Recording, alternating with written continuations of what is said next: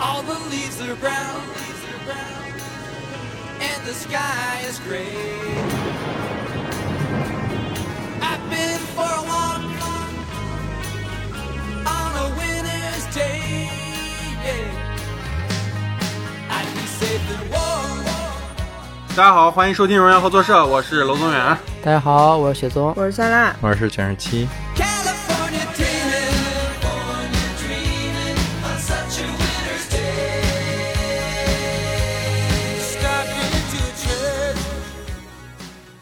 今天杂谈节目啊，杂谈杂谈，然后还是老阵容，这次因为李贝最近比较忙啊，今天又缺席了。嗯，嗯，标记一下啊，今天我们录音的时间其实是七月九号，嗯昨天吧。嗯，昨天早上啊，我刚到了公司以后，算是同事之间有点骚动吧。听说安倍晋三在奈良的演讲活动中被枪杀，嗯，对吧？嗯嗯，这件事情现在可能呃没有过多的新闻，可能大家看更多的就是一些网上的舆论环境啊。我觉得我们可以说的一件事情就是，我们认我们不支持任何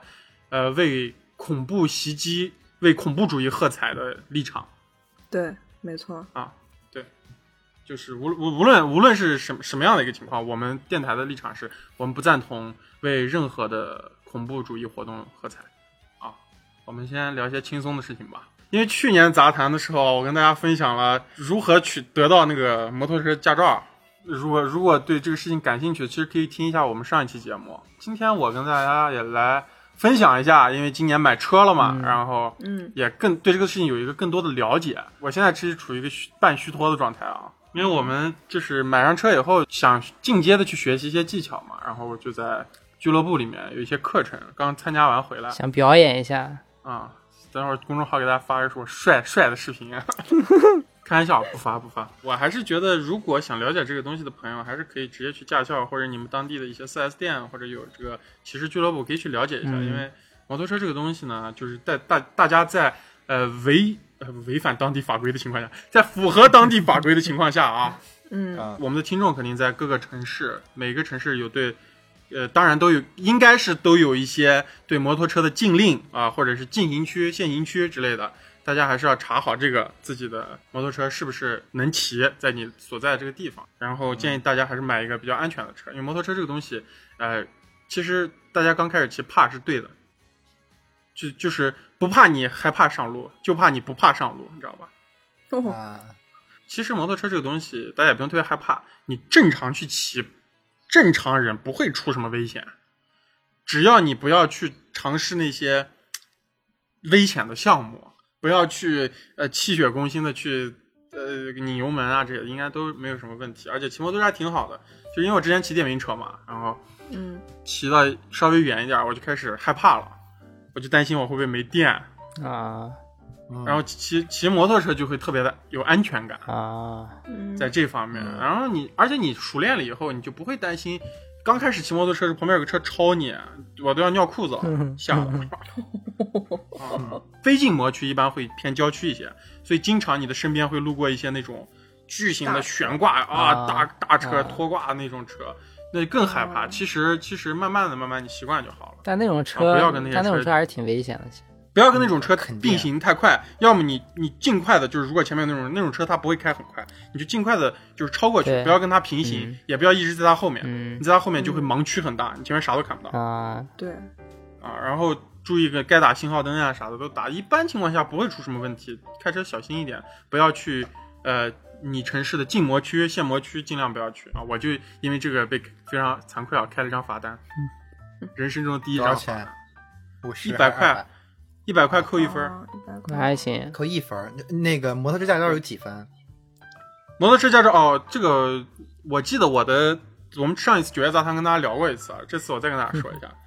就是你考到摩托车的增驾资格以后，比方说，呃，我们现在这个群里人应该驾照的准驾资格都是 C 一，对吧？嗯也嗯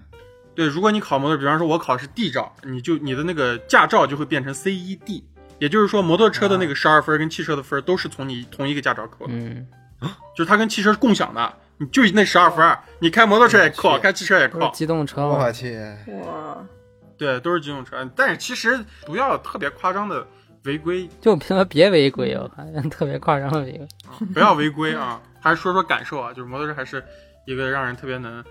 感受到自由的东西，就是可以去远一点的地方。我最近就可以嗯骑着车去，因为苏州很多湖嘛，去湖边啊啥，刚好苏州的湖边也都不禁摩。那你停摩托车的时候停到哪里啊？其实摩托车毕竟它是两轮车嘛，你停车一般像苏州这样的地方都有停电动车的地方，它人行道上会划很多停电动车的区域。啊，停摩你就停那儿就行啊啊！你怎么看待那种仿赛的电瓶车？这个还好吧，就是只要大家注意安全，自大家选择什么样的能源类型，选择什么样的款式，都是大家的自由，只要大家啊、是合法是合规啊、我我感觉那个车特特奇，我就看着有点违违特违和，我不知道为什么。对啊，你看它那个发动机那个地方啊是空的，是吧？就就是他骑那个上面就感觉趴到了一块儿，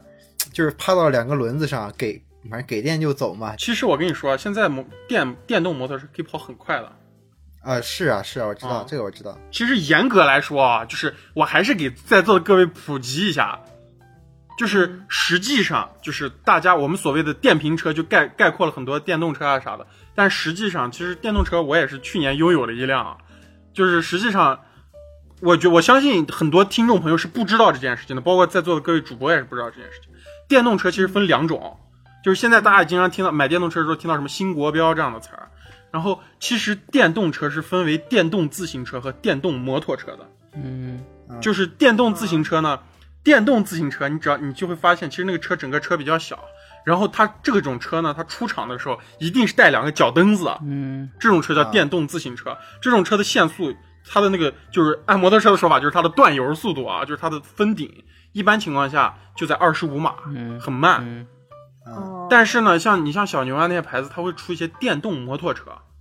啊就是出厂你看它都是踏板。那种哦电动摩托车，它出它出厂的时候，它就不带那个脚蹬子，而且你一看你就可以看出来，那个车其实就就比那种电动自行车要大多了。但是严如果严格的，我不知道，反正苏州不太严格，但是严格的城市按中国的法规来讲，其出厂的时候不带脚蹬子的这种电动车是要考摩托车驾照的。嗯，我现在就是灰色地带是吧？对，对，实际上是一个灰色地带。如果就是你必须要拥有，呃，至少是 F 照，你才可以骑这种电动摩托车，应该是这样的。嗯啊，那北京应该是有的，北京好像这个应该是抓的。对，因为有一些电动摩托车其实跑得非常快，而且电动摩托车，你看那个电动车只要打能，有一些电动车是有转向灯的，你知道吧？嗯嗯一般带转向灯的电动车，应该就是要需要驾照的。嗯而且我要再给大家科普一点，酒后骑电动车跟酒后开汽车，如果被抓住了，判的罪责是一样重的，该拘留拘留，该判判。啊，其实其实管起来是好的，就是只要所有的东西慢慢的有管理了，那大家也都能开了，就不会像现在这样子，就直接就不让你开。那 不就跟电影一样的，一进全进了。行，你眼神的好。那我跟娄宗远一样，我最近也入了一个带轮子的玩具啊，哼哼，属于肉包木吧，就是一块陆地冲浪板，就是俗称的陆冲，也是最近感觉跟露营一样火的一个东西。就是我我反正我关注的所有的博主都开始滑陆冲板，让我觉得我这种运动废物是不是也可以拥有？你滑了吗？在家滑了，我还不敢下楼呢。呃，科普一下，就是滑板它大概分几种。呃，我们平常见的就是各种视频里那种作死的，比如说他骑着滑板跳到一个楼梯扶手上，然后卡着蛋的那种，那种滑板就是大家平时说的滑板，然后其实也是双翘，就是两头翘起来的。啊，它可以做很多极限的动作，嗯，然后还有那种呃代步的就很轻便的一种叫小鱼板，小鱼板它是头是尖的，然后像一条鱼的形状，就它比较小特，别小嗯啊，对。然后跟小鱼板形状差不多的是大鱼板，就是它更大一些。还有一种是长板，就是我们平时在那个视频里看到的那种在长板在那个滑板上一边滑行一边来回跳舞的那种漂亮女孩。哦，啊，对，漂亮女孩是重点。对，它很长，所以它可以在上面做各种各样的舞步。啊、那陆冲板是什么？就是它其实跟大鱼板长得是差不多的，但是它的那个前轮的那个桥就是可以左右晃，它可以扭，啊，就扭扭板吗？那种叫游龙板，就是在上面啊，游龙板滑啊，我那个我我会那个我会滑呢。嗯，我操对但是这个，但陆冲跟那游龙板还是不太一样，就是它不嗯是靠脚腕儿的力量来回扒拉那个板儿，它是靠的是你的胯和你的上肢去带动，就是你的动作其实跟冲浪和滑雪滑单板的那个动作是一样的。就是用你的上肢来回这样，你想象一下你在冲浪的感觉，wave，嗯，哎，听着还挺挺爽的。我觉得滑板跟摩托车有个地方挺像的，就是它会给人带来一种操作的快感。就是摩托车它需要你的腰和胯，你知道吧？就是就是，比方说大家看那个摩托车，它那个前面的把手不是可以转嘛，那个就叫龙头嘛。然后但是、嗯但实际上骑摩托车，你真的跑起来跑快了，其实你不能转那个，啊，转那个叫倒车。一般摩托车拐弯的时候，你是通过你的腰带动你的胯去让摩托车哇压弯儿。就不是，就是你多多少少转弯其实都是那样的，就是你无论转的快和慢，你转那个龙头那个摩托车那个角度叫跺脚，但是一般情况下，当车跑起来，像卷儿七说的那种压弯儿那种动作，它其实是通过摩托车一个倾角，就是车身往弯道的中心倒下去，去去嗯产生那个就是一个向心力的转弯儿，你知道吗？然后，同时，你在这个同时呢，你首先你进弯的时候要减速，然后把档降下去，然后你进到，然后进到弯中心的时候，这时候该出弯的时候，你就要把速度提上来，然后再换挡。然后你换挡的时候要经历一个捏离合，哦、回油门、捏离合、挂档，然后松离合，再给油的一个过程。而且我刚刚说这一系列动作几乎就是在一点五秒之内完一成。一点五秒，就是这啊，整个就是一个啊，而且而且那些金属的机器，你看踩上咔啦咔啦咔啦咔啦，有那个、嗯那种机械的那种快感，你知道吧？其实我觉得那个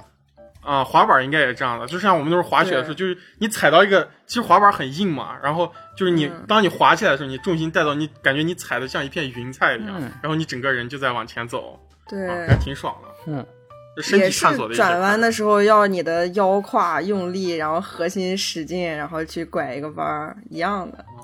就是嗯其实再往回来说一点，其实就是控制，重新夺，像我们这样胖人，现在开始尝试重新夺取自己生活的啊、身体的控制权，对，是吧？啊，嗯，这个其实还是挺健康的活动，我觉得。我最近就是有一天早上吧，突然看到有一个朋友突然问我富士山是不是喷发了，就是好像是源头是因为好像是说什么这边就是那种呃警察，然后在做那种就是如果喷发的话演习，然后怎么样怎么样那种，就做准备吧那种。然后那个朋友也在问，然后然后主要是问完之后，过两天，然后我爸也在问我说富士山是要喷发了。谣言范围传播的还挺远。啊，就这样，就不是，而且尤其其实这个就是感觉父辈特别多，就是我朋友他妈也问他富士山是不是要喷发了，你知道吗？但是但是其实就是我在这边是完全没有收到那种就是类似的那种讯息啊之类的，就是不知道咋回事，这个谣言就是就是在本地没有传播，然后但是在那别的地方它就传播开来。那肯定会有一些影响，因为今年年初不是有一个汤加火山喷发了吗？啊、之前反正就是听别人也说，就是传言啊，它是火山灰，它会就是蔓延整个那种东京上空，嗯，啊，感觉还挺骚的。如果真喷发，那可以录节目，啊，录视频节目，视频节目。然后反正就是这种飞雨吧，这种飞雨的这个事情，就觉得特别的奇怪，特别离谱。这个东西就是大家可能就是比比比起身边更关注远方嘛也。嗯，对对对，然后这个，但是这个东西就是引发另一个想法，就是说其实防灾其实还是特别重要的。就是我这两天看了一些视频，就是说他你你们其实尽量还是要在家里准备一些物资的，比如最简单的准备一些那种就是瓶装的矿泉水，不用太多，就是那如果大的方便嗯，如果大的那种可能就一桶就够了，然后就是小的可能准备三五瓶，就是说你可以在就是发生灾难的，就是两到三天之内吧，可以保证你有一定的物资。还有一些方便食品啊，对然后这个东西就是如果经济不是特别紧张的话，就可以就是它肯定是要更换的，可能它可能就一两年的保质期，但是这个东西你花这个钱就是以备一个不时之需嘛。对你不说自然灾害了，你像现在的疫情，对吧？就说不准的，是吧？突然有一天，是吧？大家就哦，嗯，我说这反正天灾的问题，就是我推荐大家就是在家里囤一些矿泉水，然后还有就是应急食品而且就是稍微关注，稍微就是大概想一下，如果你遇到就是比如说洪灾，你该怎么办？然后你遇到地震，你该怎么办？然后你遇到的一些就是别的一些自然灾害，你该怎么办？就是稍微有一定的知识还是挺重要的。对，而而且大家，而且大家也可以结合往年的一些，就是首先大家可以了去了解一下自己所在自己自己长居这个城市的一个地貌，或者是它处于一个对把一个什么位置，就比方说郑州，嗯或者是会发生哪些有可能的事情。像因为我觉得我们这一代人，包括我自己啊，应该就算那种那个词儿，那那那个句怎么说？四体不勤，五谷不分的那种人，是吧？对但是我觉得我们现在这个情况，这个年景天灾人祸的，嗯大家还是要为自己的安全多做一些准备的，嗯是这样。因为我觉得，嗯，然后比如说就是去酒店住的时候，你住到房间里之后，你看一下就是那个安全通道怎么走，这些东西你要稍微都要了解一下。还有就是比如说走在路上，其实就是尽量还是不要戴耳机吧。我觉得就是有戴耳机习惯，那可能是戴一个比较好，因为就是如果周边发生什么事情，你都反应不过来的。如果你戴耳机，戴耳戴着耳机，戴着耳机戴着戴着，突然发现自己头上插了一把刀，是吧？啊，就很有可能。我再来两个啊，我还是拉回轻松的啊。我们今天还是循序渐进啊，我把沉重一点放后面。呃，最近一些现象级的影视作品吧，我也说贡献两个。嗯。然后昨天昨天刚看完了一个片子，也是昨天刚有资源啊，虽然不提倡盗版，但是没办法。那个咒。你已经看了，啊。啊，最近大大热门啊，看了，基本上属于一个嗯，呃，属于一个那种眼睛呃，不是目不斜视啊，是目一直在斜视的一个状态通过手指头缝，那个东西有跳下吗？那个啊，疯狂跳下的片子，而且这个片子是每一秒钟你都感觉它马上要跳下了。哦，操，你懂吗那我没法看。那还挺骚的。这个这个这个片子太狠。不敢看。这个就是是这样的，就是这个片子其实你不得不拿，就是这这两年最热门的三部片子，就是去年跟今年最热门的三部恐怖片吧。一部是呃《灵媒》是吧？我们是不是啊说过在影视节目提过一嘴？然后第二部是去年啊、呃也是今年的，今年的，今年前段时间出的那个资源，那个叫我不知道现在名字能不能说啊，因为那个片子已经被和谐掉了，说呗，嗯就是啊哭悲。那好，呃，哭悲，然后就是这一部了。其实这三部他们有一个特别巨大的共同的特点，嗯就是他们他们都是靠冒犯观众，知道吧？啊，冒犯观众，强烈的冒犯观众。然后其实呃，灵媒比较好，灵媒因为他完全没有跳下，而且他一直是在讲故事，嗯就比较重视故事这件事情。然后，呃，我觉得哭，呃，我觉得这个灵媒和这个片子有一个比较接近的地方，它都是我们呃东亚地区的民俗很重的民俗色彩、嗯啊。你像那个灵媒，它就是东南亚那块儿嘛，然后嗯。哭，那这个这个这个叫什么咒就离我们更近了，它就是我们这个中华，就是感觉中华地带这种佛教的一些，嗯。但其实也是邪教了，嗯。嗯啊，但是我我其实会更偏向这个咒一点，因为咒其实，呃，它有一个很大的缺点，就是这个片子一花了很大的功夫在塑造。我剧情我就不跟大家剧透了啊，嗯就如果想看的朋友，自己在网上肯定也能搜到好多自己想要的东西。就是他一直在烘托气氛，你知道吧？他对故事的挖掘非常浅。然后就是我跟你讲，一直让我觉得我靠，他马上要吓我了 那个那种感觉。然后这个片子的美术非常好，嗯嗯而且它这个对于整个它里面那个整体的那个系统的概念啊，特别吸引人，你知道吧？嗯就是特别吸引我，至少。但是它特别大一个缺点就是，它实际上对这个东西挖掘的非常浅，它几乎就把这个东西仅仅是停留在一个视觉概念的就层面，民俗那些它没有对这个东？西进行更深的挖。呃，它这个民俗是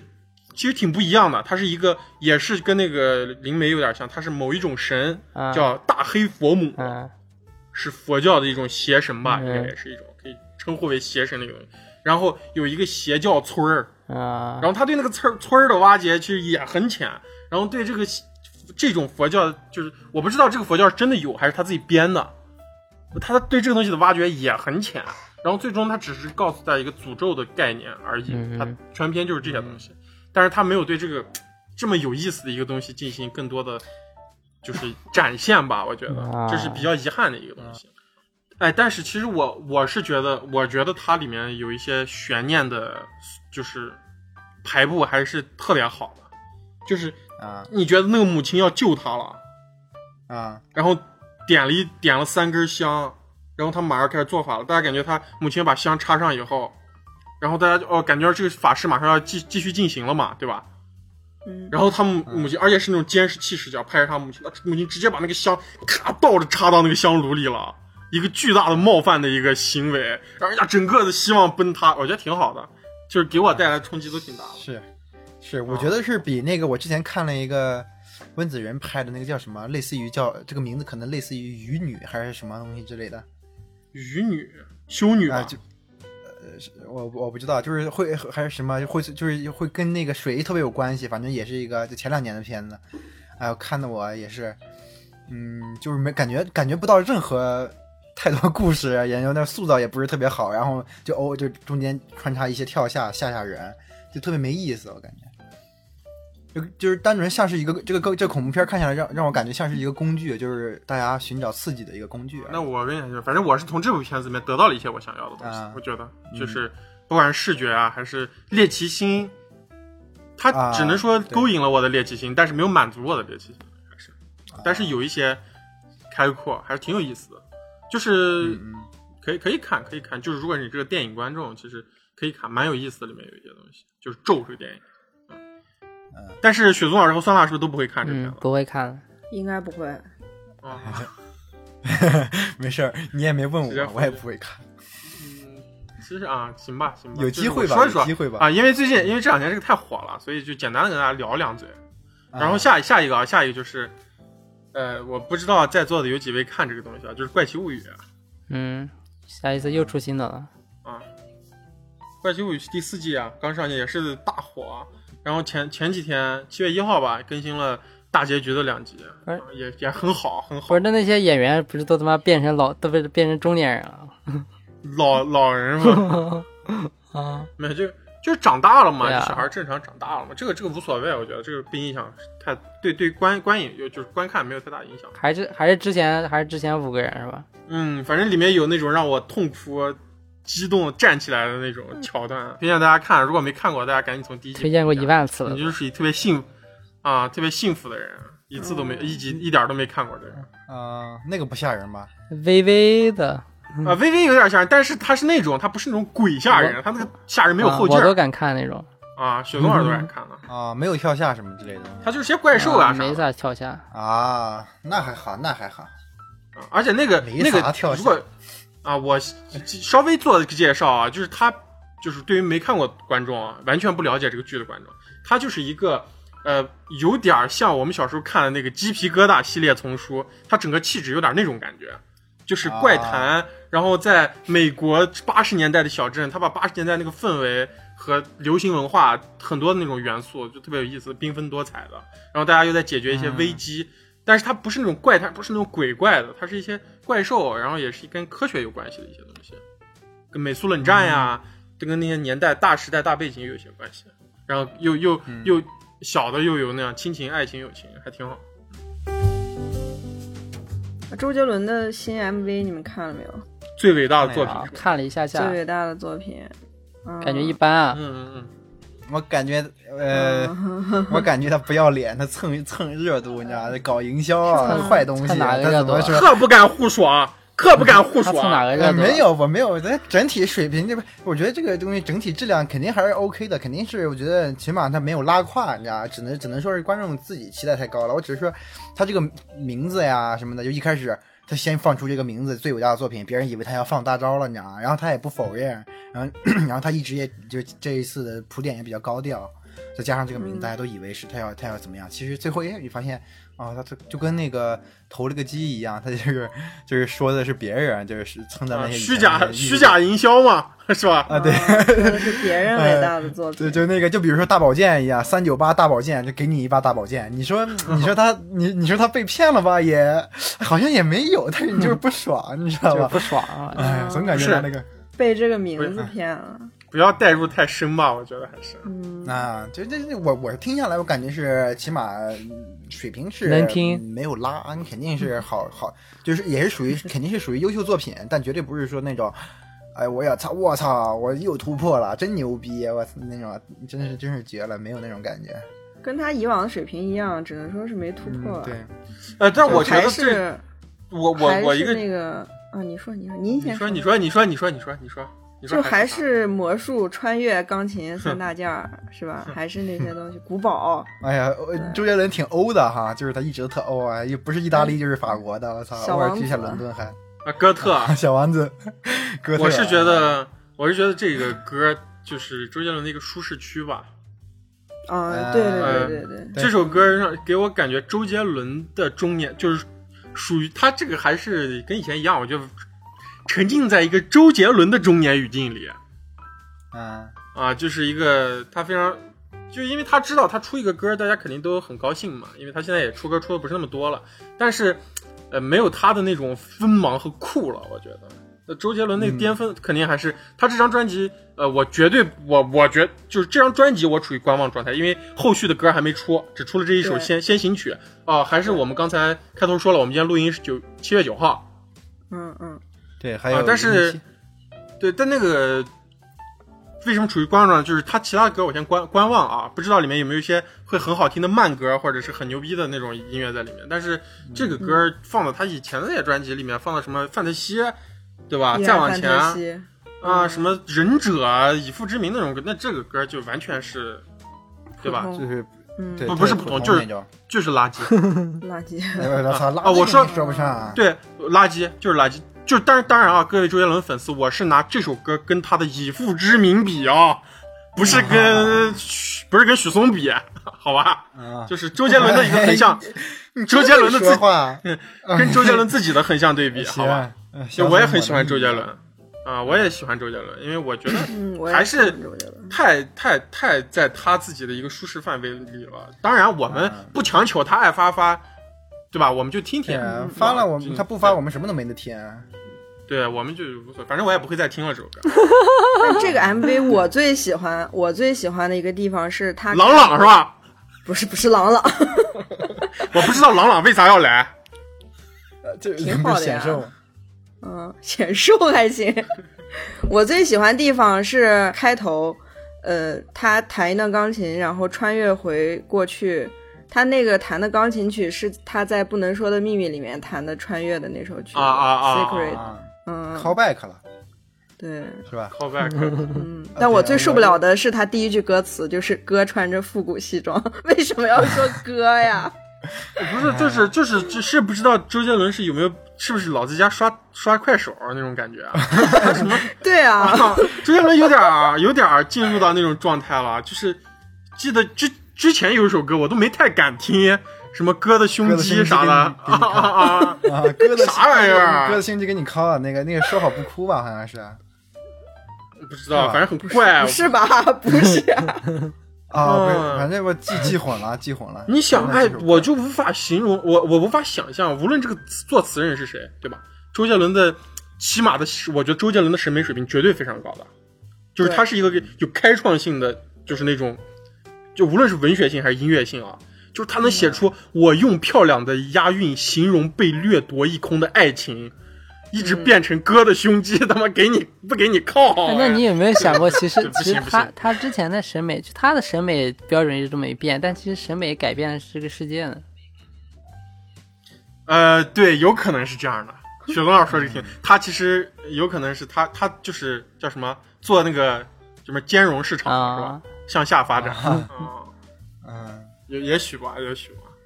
确实，确实，整体的一个艺术环境确实是像雪松老师说的这样的，嗯都是向下兼容。现在开始，嗯啊，说到这儿，我我我我我我觉得啊，等一下，我觉得那刚才那个朗朗为什么懒那个事儿，我想一下，其实大家有玩梗的，有说他为了显显周杰伦瘦啊或者啥，我是觉得啊他肯肯定这是一个类似于双商业互吹、商双赢的一个东西，你知道吗？因为他们啊他在讲一些的那个他在讲一些最伟大的作品啊，因为郎朗确实，说实话，只是郎朗没有没有说去世啊或者什么，因为郎朗的嗯，作为一个演奏家来讲的话，他其实确实真到那个程度了，可以啊，地位对对，朗朗的地位还是蛮高的。是到那个程对，但是他又不能说直接这样说，你知道吧？因为这个还这个，因为毕竟大家都有那种感觉嘛，就是人去世了，人不在了，肯定会再会去神化他啊什么的，所以他肯定不能直接那样说，呃所以他不必他他扮演的其实是另外另外一个穿越者，其实我觉得我我具体我对这个不是很了解，但是我也不知道是不是朗朗在国际上应该是能跟像马友友这样的人相提并论的吧？应该不到马友，友。比马友要牛逼，好像就是一个等级的吧，应该是。我觉得到不了马友友那个级别。不到吗？马友友级别很高的，马友友你是那种在在好对在在国外人一提起来华人，马友友他们都就是 master，你知道吧？啊，master，啊，真的，嗯，反正我不太清楚啊，但是应该吧，反正他在华语世界起码朗，但是朗朗其实朗朗很早就是蜘蛛侠第一部的时候，朗朗就给就演奏过，嗯，就是蜘蛛侠里面第一部老版蜘蛛侠第一部那个时候，就是就有朗朗就参与了，嗯，你知道，所以我觉得他应该在就是世界整个世界地位肯定是有的应该是有一些知名度，嗯，但是我烦他 啊，烦郎朗，我也说个作品啊，就是这个好像之前有一期聊过，就是这呃看了有一段时间了，但是好像最近也没有看啥印象特别深刻的作品。有一个啊，最近看一个那个神奇动物啊，豆瓣打了一星，谢谢。然后还有印象比较好的就是那个分歧陇西，然后这个作品也稍微受到了一点点非议，也是因为就是它那个布景好像有一点那种窝分，然后那样的。但是我觉得，啊、但是我觉得这个就是它这个故事，还有它的就是总体质量都还是一个比较上乘的。就是首先它的故事，它是一个就是。他是在一个真的史实的一个情况下，然后他把一段就是那个历史上就是没有任何的史料记载，就是不知道怎么回事这个事情，然后他编了一段事情进来，然后这个事情就是当时诸葛亮第一次北伐失败，然后就是是刘是刘禅吧，反正就是刘禅称帝就是当帝的时候，然后当时就是就是是诸葛亮是那个跟那个李严两个就是手下就是两个最大的那个官。然后当时诸葛亮北伐失败，然后李严就是属于就是反诸葛亮那一派，但是李严当然他也是就是为了国家的，但是但是到到诸葛亮第二次，然后就是再提出北伐的时候，然后李严就是被贬了，李严突然就被抓了，然后突然就被关起来，然后最后就被就是他是大将军，就是级别特别高，就是除了皇帝之外就是第二级别高的人，但是他就突然一下就被就是。就是一就是流放掉了，就是那样进入荒野，就是但是这段历史没有没有讲，就是没有讲为什么他会变成这样子，然后这个剧就把这一段历史，然后自己编了一个那种说法。然后他这个剧的，然后就是它里面有真实的人物，就比如说诸葛亮啊、李严啊这些，然后还有一些就是虚构的人物，就是那个，嗯、那个叫啥来着？这个白宇跟陈坤演的两个角色。然后他他讲的是就是讲那个蜀国的一个那种间谍机构，就那种蜀国，然后跟那种魏国，然后打那种间谍战，然后里面各种各样的乱七八糟的事情。这个这个剧就是它的那个就是美术啊，还有就是它的拍摄啊，就是都是一个特别高的一个水准，而且再加上他的那个演员就是演技啊什么都还可以，然后整个拍的都挺好的。然后他那个主题曲还是那个也是那个新裤子演唱的，感觉收钱了，唱特别敷衍。嗯，感觉啊，第好像第一次看，第一次看到新裤子就是唱那种就是这种剧的这种主题曲，哎，就是还挺神奇的，还挺神奇的，咋会让新裤子唱这种歌？这种啊，就特别特别奇怪，他这个剧严肃吗？特别严肃，特别特别严肃。然后，然后，然后结尾曲是那样子，哦。那个彭磊在那，我爱你那样子唱歌是吧？啊，就那种，就那种，本来是那种古装三国，然后特别严肃，打打那种情报战、间谍战，然后然后特别严肃，然后然后结尾曲让彭磊用那种那种那种有气无力的声音在那唱歌。赖赖兮兮的。啊，哦太太怪了，不过挺好的，这句多元化，说明我们多元化了，我们审美变得有意思了，开始。啊啊！这个剧在豆瓣上评分不是特别高吧，八点多，八点一还是八点二，但是反正就是推荐那种就是喜欢看那种谍战呢，还有就是对历史稍微有点兴趣的，或者是可能喜欢陈坤啊之类的这种人都可以看一下。新裤子，也可以吧，就但是只有主题曲有关系。然后啊，就我还挺喜欢看这种谍战类型的，就是之前有一些那种，呃，就那种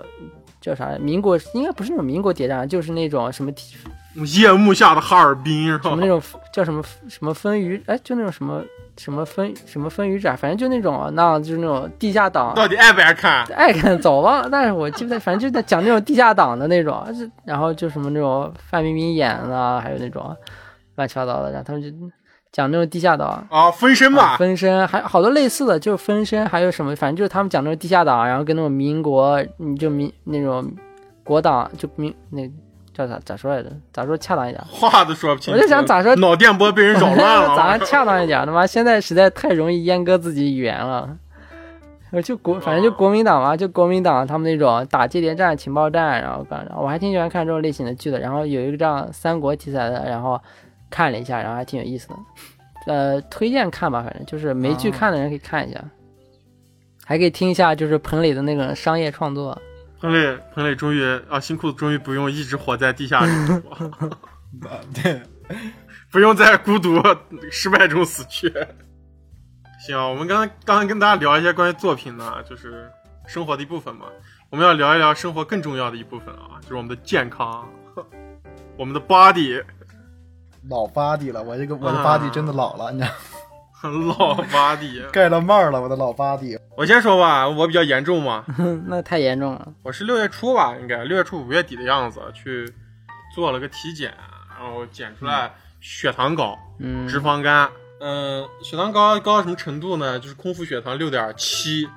就其实半只脚半只脚已经迈入糖尿病了。糖尿病确诊基本上就是到到七七点零就是糖尿病了，正常人应该六点二左右吧。我就锻炼了一个小一个月吧，然后啊，血糖是恢复正常了。嗯，啊，就又去复查了一次，血糖基本恢复正常，然后身体，呃，减了一个，到今天为止减肥应该减了有七公斤了吧，十四斤。哦哟，那还挺多的。效果显著啊。但是我我还是没有就是说疯狂的那样，像像我一九年那次还是更猛一点儿，像这次的话嗯稍微宽松一点。当然我是以前我是那样一天喝两瓶饮料的人，呃嗯，现在我基本上饮料是断绝了，然后喝水喝的非常多，然后吃东西也稍微会注意一点，自己做的比较多，然后平时啊也进也会进行一些强度没有那么高的小小的锻炼吧，嗯，啊，那样子已经把我累的都快死掉了。你你你你怎么锻炼呀？走路健身健身环啊？健身环，我觉得对于你来说刚好。啊，Switch 健身环，然后也是那样大汗淋漓吧。然后现在还在继续减吧，然后医生直接给我，医生给我给出的标准体重是我上高中的时候的体重，七十九公斤，哇，挺吓人的。那我可能得七十五、七十五、七十八。哎呦，我跟你差不多。对对，然后我跟酸辣也，其实我们一直在保持关于这方面的密切沟通嘛，嗯，对吧？就是，然后我我是那那天开了一个医生给我开两张两两针啊，就是那种针剂的药，就是要打到肚子里的那种药，不是，当然不是那个胰岛素了，是一个叫杜拉呃，不知道呃名字就不说了吧，是某种肽类似于药物。然后这这药物最近我了解到好多人都在打这个药，啊包括我妈，啊我妈当然我妈是糖尿病，所以就是大家都在打这个药，然后卖的巨好。我一个同事听我，他也他跟我差不多胖，也是跟我挺高挺胖那种，然后。他说他听我打完，他说听我打，然后他直接到医院去，而且那个药好像风险挺小的，医生都推荐打。它作用一般情况他都他过去直接什么？呃，这个作用就是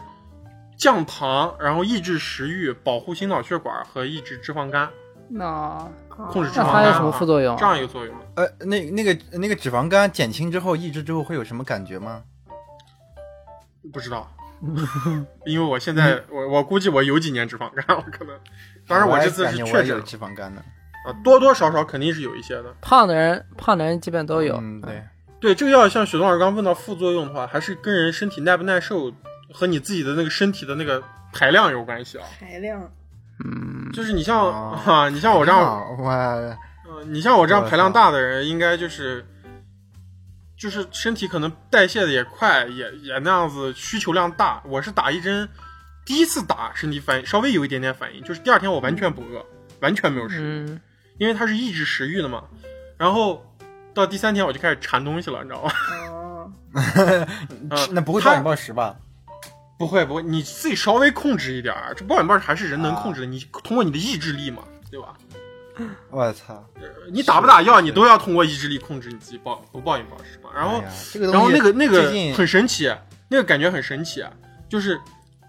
我我开始头晕恶心，但是我没有食欲，嗯我就不知道我是因为这个药而头晕恶心，还是我饿了，你明白吧？啊，嗯，就是我的大脑无法啊判断这种感觉，它就是一种单纯的头晕恶心。但是如果你真的是饿的时候，你就会有种饿的感觉，嗯你知道吧？对啊但是它那个饿的感觉被麻痹掉了，被掐断了。嗯你就只单纯头晕恶心。然后我就尝试着，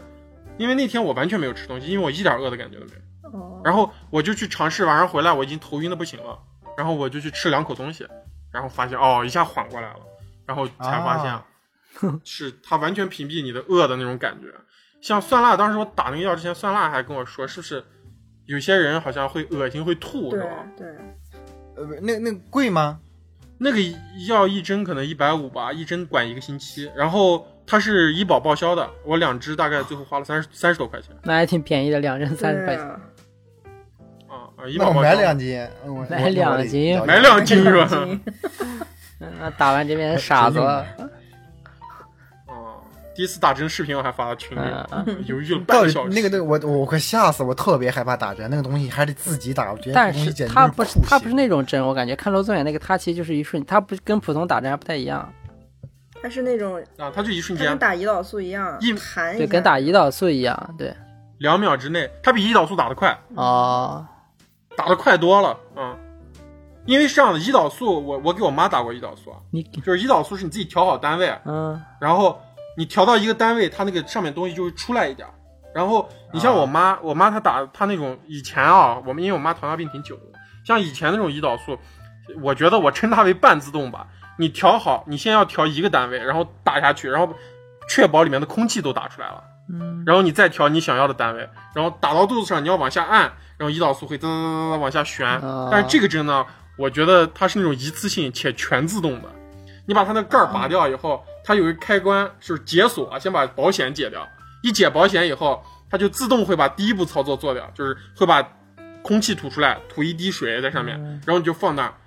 然后你只要按一下那个扳机那个开关，你啪一按它，它快速就啪打到你，它自动把全注射完了，它剂量是统一的。现在应该都是这种了吧？啊，嗯，胰岛素应该也变成这样子吧？对，胰岛素现在，而且胰岛素现在长效了，现在胰岛素也变成了一周打一次。嗯，反正我反正就健康的话，嗯、我我是一直就是有吃保健品，反正我也一直可能在电台里跟你说过，反正我是推荐大家偶尔吃一些保健品的，就是。嗯、有一些奇奇怪怪的，那那个就看个人情况啊。但是就是最基本的，就是维他命啊，这些其实都是可以吃的。就比如说像那个呃维维他命维生维他命就维生素嘛，然后维生素的话，维生素 C，反正我推荐可以多吃，因为维生素 C 它是就是人体自己分泌不了的东西，对，就是有一些人体分泌不了的东西，你可以那个东西吃了好，吃了，反正那个就是 对呀、变白这样子嘛。维他命 C 可以变白吗？啊，对呀、不不都这么说？不是啊，维他命 C 不是补充维生素的吗？它不，它是那个是跟变白有啥关系？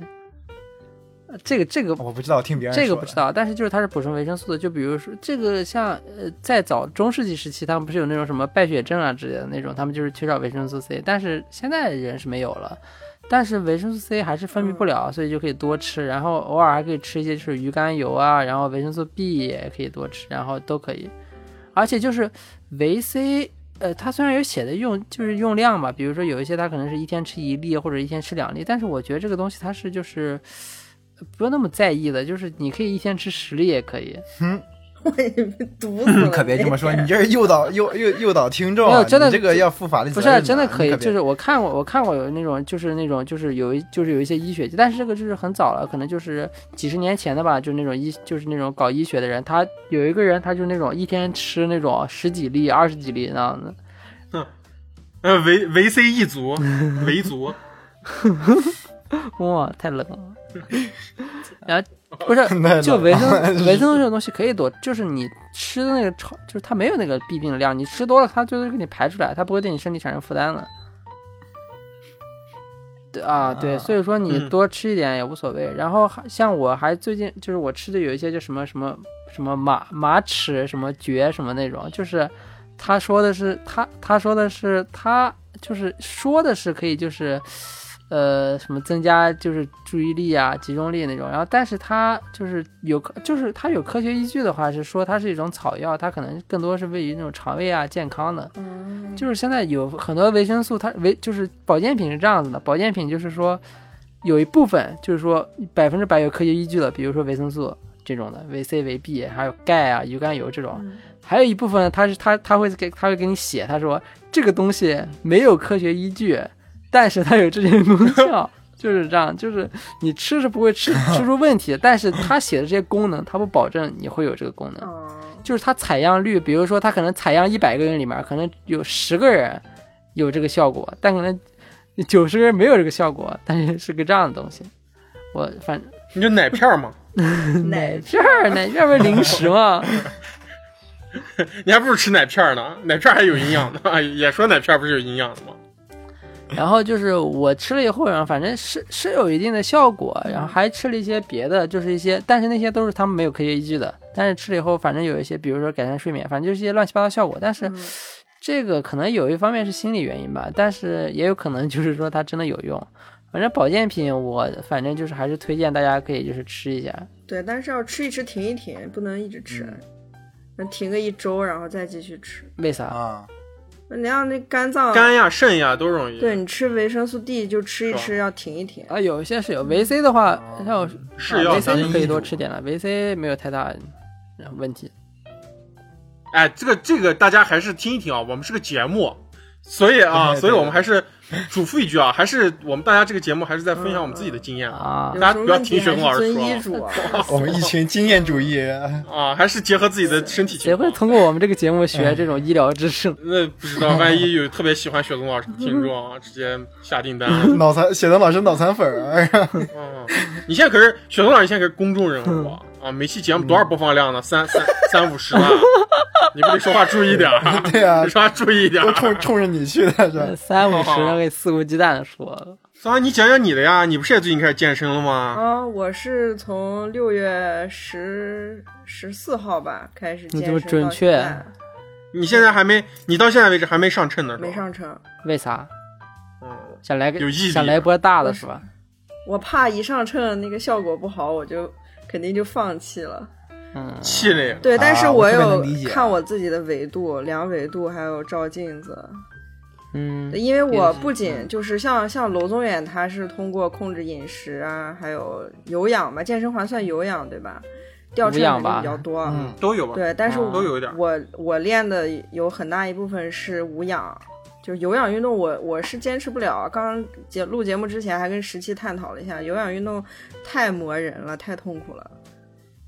嗯，对对，我觉得这个东西有氧运动吧，是是做了肯定好啊，但是我觉得真的觉得像是。因为那个东西毕竟是折磨自己的身体，你知道吧？当然，你也可以，如果说你你会感到你精神上会特别爽的话，嗯就是肉体上的痛苦给你带来这个，那那 OK 啊。嗯但是我觉得绝大部分人是做不到的，所以咱们都一个比一个胖。现在，因为以前得下地干活，你没办法。对，有氧你 你那个什么，你掉的你不仅减脂，你还会掉肌肉，所以一定要配合很大一部分的无氧来做，就是增肌、增肌和减脂。嗯，对，就做完无氧之后，你再稍微做一些有氧，目前来讲好像是最有效的效果对。就是但但是说实话，就是我我结合我最近锻炼来说啊，就是一些心得，我觉得如何能坚持锻炼，嗯我在想这个事情，我也跟酸辣探讨过。其实我觉得最重要的一个事情，不是说，呃，所谓的网上呀，或者是朋友圈，大家说每天虐自己，对，而是如何好好吃饭，就是好好吃饭，嗯认、就是把这个事情当就是健康的去吃饭。然后最重要的呢，就是不要有那么大的心理负担，然后呃，该松松，该紧紧。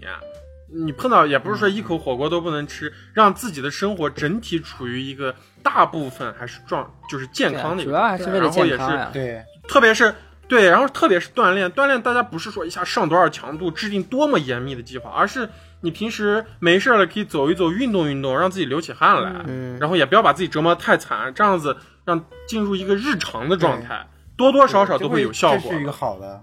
对，我觉得如果大家一减肥就说。我吃了一口糖，就说昨天晚上我健身白练了，这个多少卡，那就那肯定吃。嗯，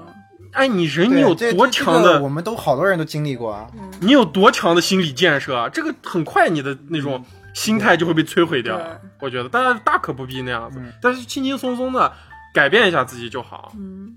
嗯，应该雪宗我不知道有没有经历过，我感觉我们三个起码都是经历过这种，就是狠的时候特别狠，就是、啊我要减肥了，不行了，就特别注意，而且有但是对，而且也有特别明显的就是那样子的提升吧，算是。但是这个东西你能坚持多久呢？其实改变是是需要一个就是常态化的一个啊，所以他们不是说那种就是改变他们不是说那种健身特别狠，特别容易反弹嘛？就那种减特别狠，反正反弹也会特别严重。对，慢点儿减。对呀、因为他那个方法可能一般这种情况方法都不太对，嗯对，就比较不那健康。有些人，有些人还还还没有开始，就是看到数据上的成功的已经反弹了，因为你最先瘦了，你已经先感受到痛苦了，你知道吧？我觉得这是一个 意志力上的，先收了，感就是大家、哎大家都是大家都是普通人啊，我觉得。嗯。就是大家的那个心理承受能力都在那条线上，大家不要去一下就我他妈要咋样了，其实就是呃稍微佛一点，但是让这个事儿有，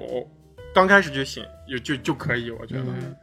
嗯，对我我最近坚持健身能够坚持下来，也是也是因为有有了这个心态。我之前就是那种特别不健康的减减肥也好，或者健身健身的时候就是猛健就举也好，或者减肥的时候就不吃，嗯就吃的特别的清汤寡水的，就哎瘦的确实快，但反弹也很快，然后你会很难有意志力坚坚持下去。然后我之前就是在健身房上了几节课，然后健身教练也跟我分享了一些那个经验吧。嗯他说，如果你一下你觉得啊我要健身了，有个好身材，你就猛练，那样的话，有时候你不知道为什么，只是为了有个好身材嘛，但是你好像又感觉没有那么必要，但是你还觉得要练，嗯这时候你会特别痛苦，很难坚持下去。你要有一个特别。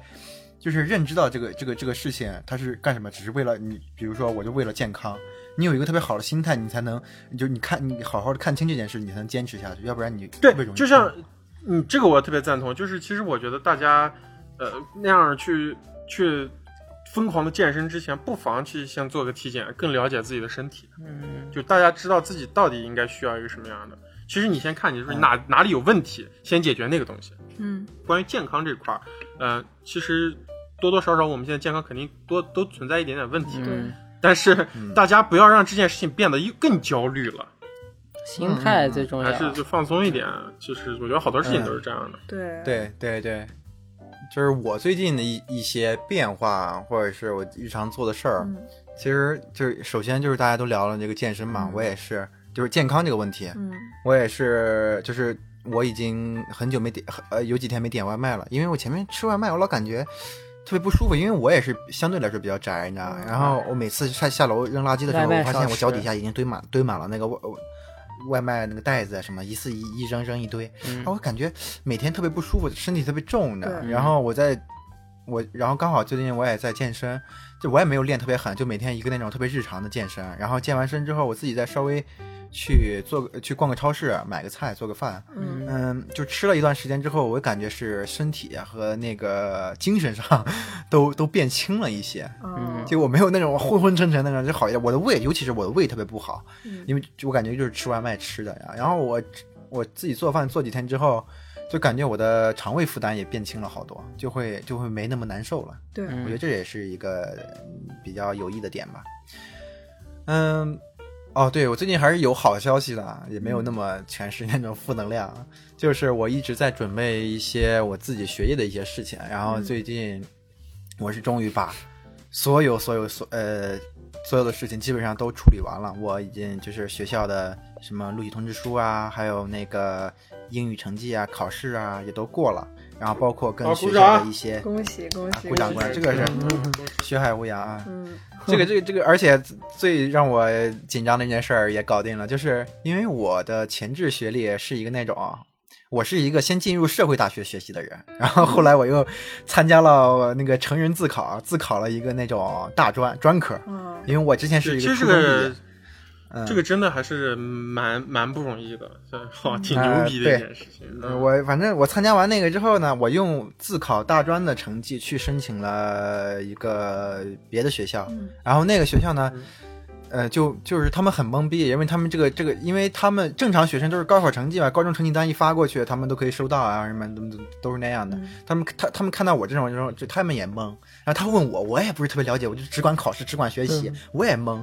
然后反正就是沟通半天，最后对方还是承认了我，然后也认可了我，就是最后给我发了那个最终的录取通知书。嗯啊，我说终于把这个事儿搞定了，我特别害怕，我说整半天，别人就他他们觉得我这个前置学历不行，然后不给我上这个学了，哎呀，我也那我也就无语了。但是还好顺利顺利啊。嗯啊，当然说到这儿，我说所有的事情基本上都搞定差不多了，但是还有一个最最重要的事事情是什么呢？就是上学钱 钱这个事儿，哎呀，因为你上学肯定要花钱嘛，是吧？交学费嘛。嗯嗯然后，然后因为我自身的经济能力可能没那么多，但是我在决定要上学学之前呢，家里的一些亲戚吧什么的，也当时就会特别支持我说。就劝我，哎，他说卷人气你别，哎，我家里人叫我卷人气还真行，哎，卷人气，你说你别这么大压力呀、他说，哎呦，你怎么这么辛苦，这么晚了，你白天还学习，你这么晚十二点还在干干活加班，你太辛苦。你说你别这么大压力，你你上学的事儿，你就你就完事儿，我我给你全包了，你不用管。就是我听到过，嗯、就是主动，就是我亲戚主动说说了三四次吧。然后过年，包括过年回家的时候，甚至还当着外人的面在饭桌上也说，哎，这是我侄子，怎么怎么，以后呃明年要出国了，然后我我支持他，怎么的，就包括这种这种情况也有很多次啊。我没有主动说过一次但是也就是因为这些他的他们的一直这种鼓励啊啥的，我会觉得哦，原来这个事儿是可行的，那我就好好努力，不能辜负他们，这也是我的一个动力吧。然后我终于由于他们的动力，我完成了这些事情。然后我说，哎，我说现在要交学费了呀，然后就开始，哎，就是钱这个事儿吧，大家都可能就确实是还是比较敏感的，然后就就就特别的就开始找各种理由嘛，说辞，嗯，就开始我说我，然后我就我就会回想到当时他们给我拍胸脯保证的时候，就是特别。哎，那种感觉，你知道，然后我就我就觉得，哎呀，我就会对我对人性这个东西就特别失望，你知道，而且，啊，甚至说我说我先借点这个钱，我就存两个月，我要开一个存款证明，存两个月我就退给你，嗯。然后嗯我亲戚都不愿意，他就找理由，他说我很难，但是他有这个钱，而且对这个钱对于他来说也不是呃什么呃什么大数目啊，就是很轻比较轻松那种程度可以拿出来，嗯。然后他也不借给我，他理由其实我知道为什么，就是他害怕两个月之后我不还给他这个钱。哦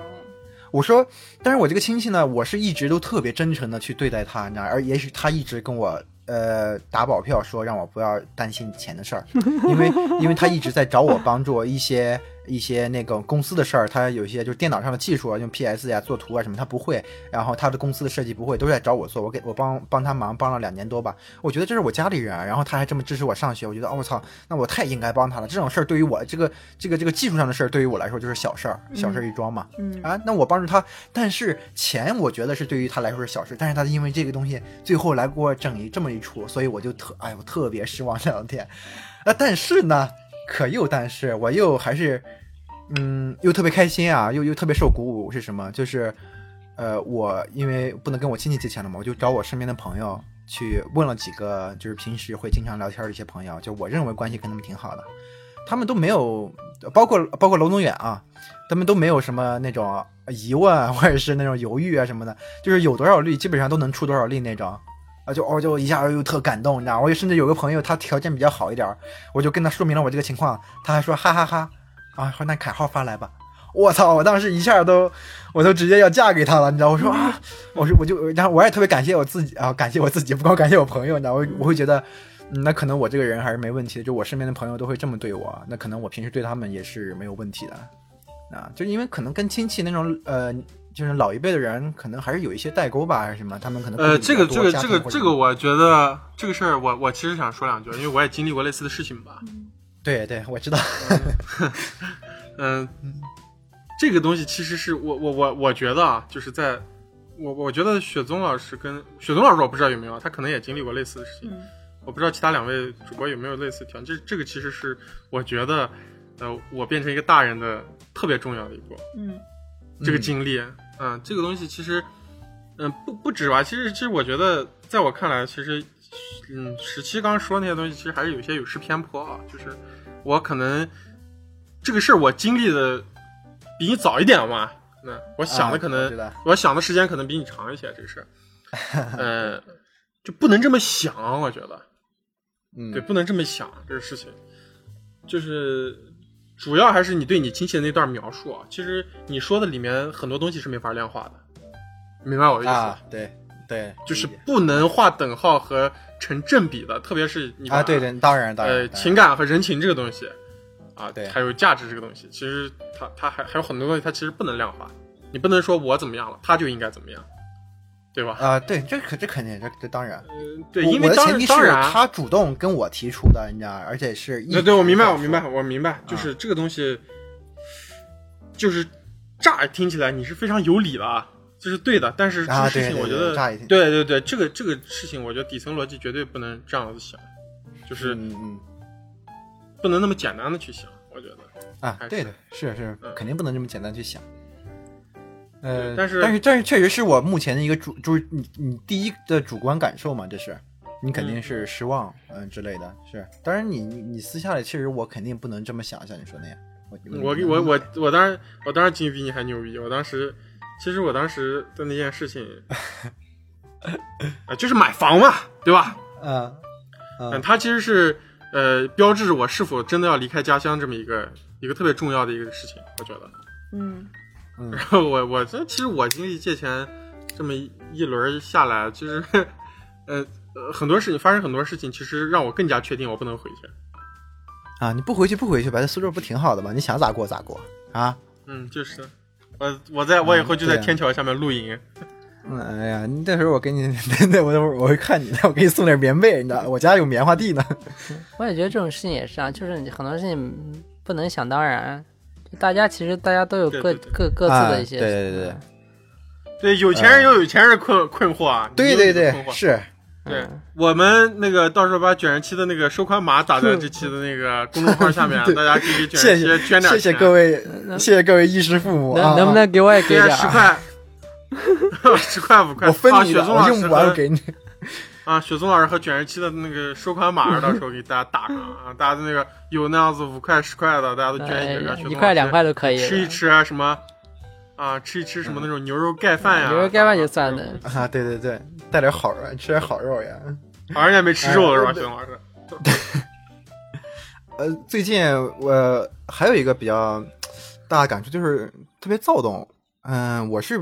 我我前段时间特别的，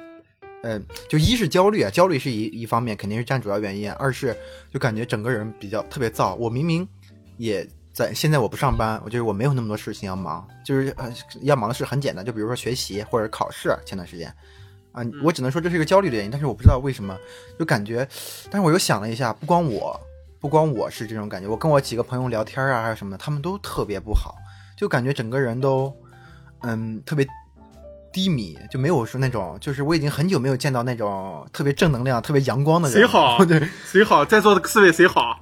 对对对，首先大家可能都不好，我不知道为什么不好，我不知道为什么会不好呢？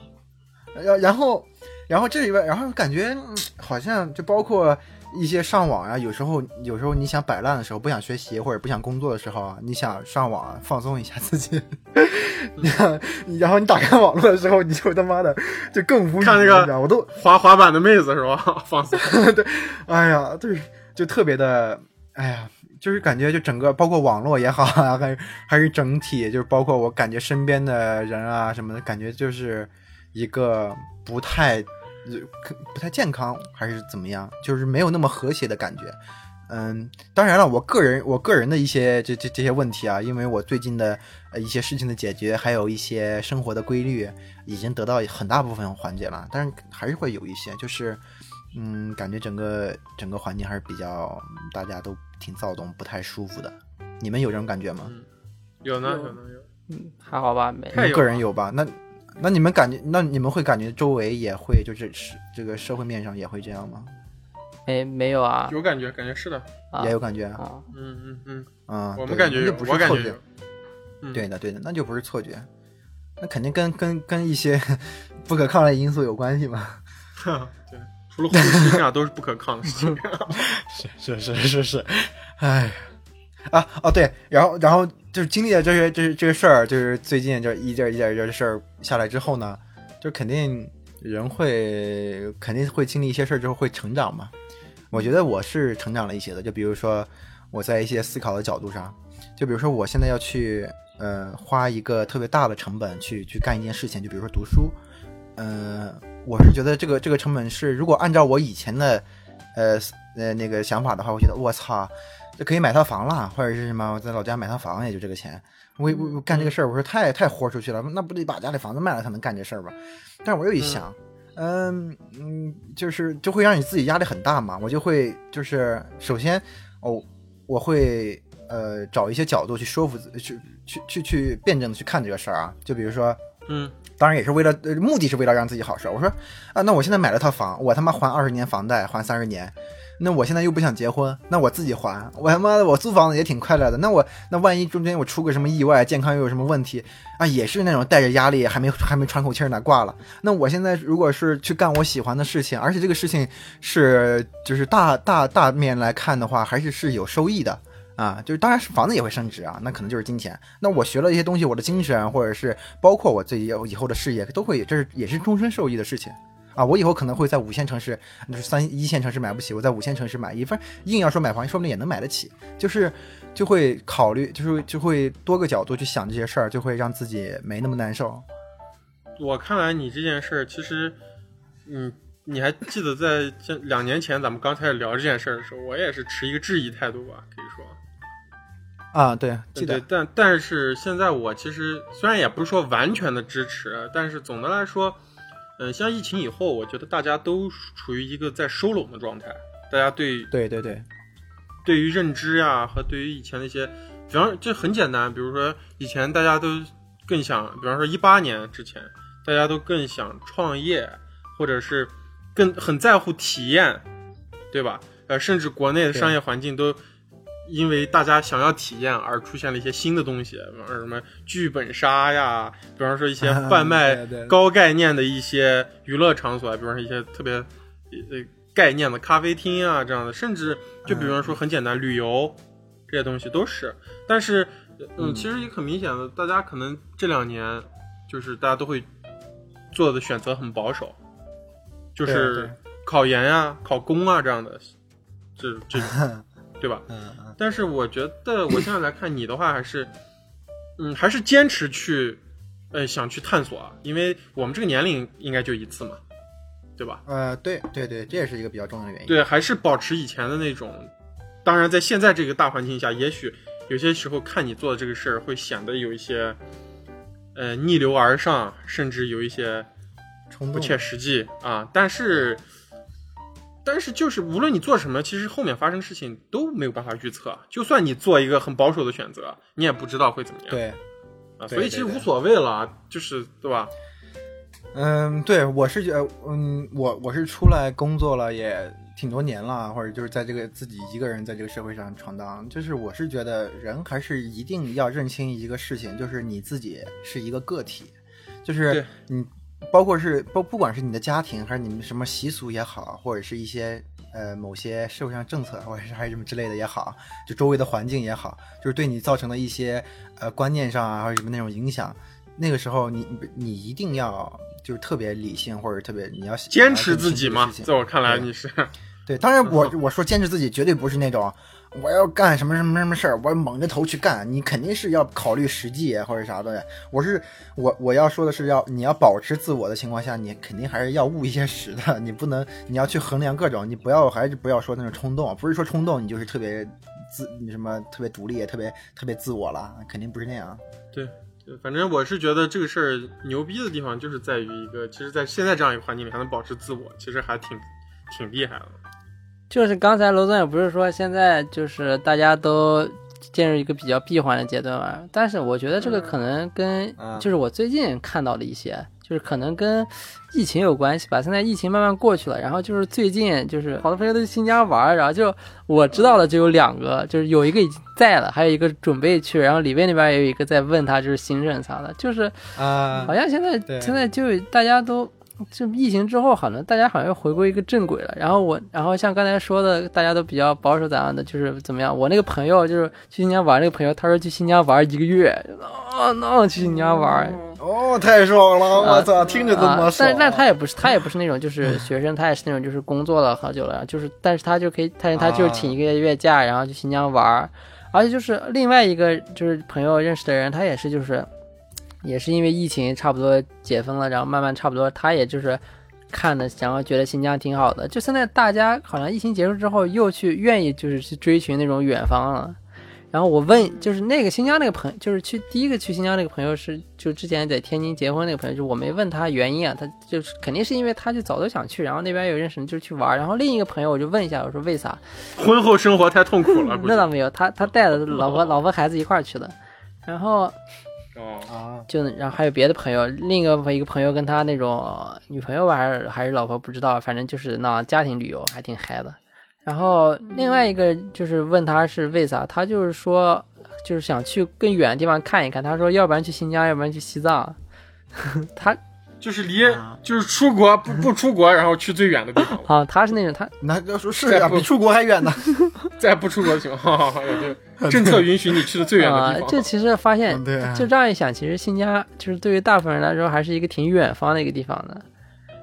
哇，这太远方了，大家确实挺远的我。也是，你都不知道我的同事啊，天天哭鸡尿嚎的说要去新疆。啊 就要哦没有一个去你说到这个事儿，哎，你说新疆对于大部分人是挺远的，这个这个事儿我特别有感触，因为不光是对于外那内地人啊，新疆特别远，就是我对于喀什人也是，你知道，我之前有一次去去南疆，我在乌鲁木齐嘛，我去南疆，我去喀什，然后碰到一个出租车司机，那个出租车司机哦是一个那种维族大叔，他问我，哦你们哪来的？我说呃乌鲁木齐来的，哦乌鲁木齐，哦远呐，大城市。哦，这我跟你说，这个事儿特别重要，也是这个事儿真的是对我这个人生是轨迹是有影响的。我那时候就意识到，我操，乌鲁木齐太小了，不行，我我得出去。